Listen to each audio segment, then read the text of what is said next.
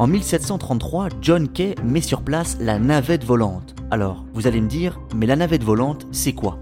Eh bien, avant, un ouvrier ne pouvait pas tisser des textiles plus larges que son envergure car il fallait passer la navette qui déroule le fil d'un bord à un autre. Ou alors, il fallait être plusieurs. Mais John Kay invente une navette sur roulette placée sur une glissière. Ainsi, l'ouvrier peut la lancer d'un bout à l'autre et peut tisser des textiles bien plus larges. Puis après, les inventions s'enchaînent. En 1763, James Hargreaves invente la Spinning Jenny, une machine permettant de tisser plusieurs fils à la fois. 13 ans plus tard, Samuel Crompton invente la Mute Jenny qui peut fonctionner à l'eau et qui permet de tisser des centaines de fils à la fois.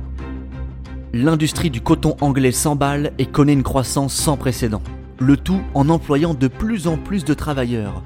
Entre 1781 et 1800, on estime que les exportations anglaises de coton ont été multipliées par 5. En parallèle, les autres secteurs suivent le rythme. Dans l'énergie, la vapeur connaît un succès fou.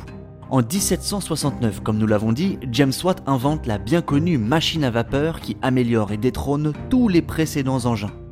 En créant une force motrice artificielle indépendante du milieu, cette machine révolutionne l'industrie et permet d'améliorer considérablement la production. Le développement de la vapeur a permis, entre autres, la naissance des chemins de fer. Et oui, le 19e siècle voit se développer des milliers de kilomètres de rails en Europe sur lesquels roulent des locomotives à vapeur.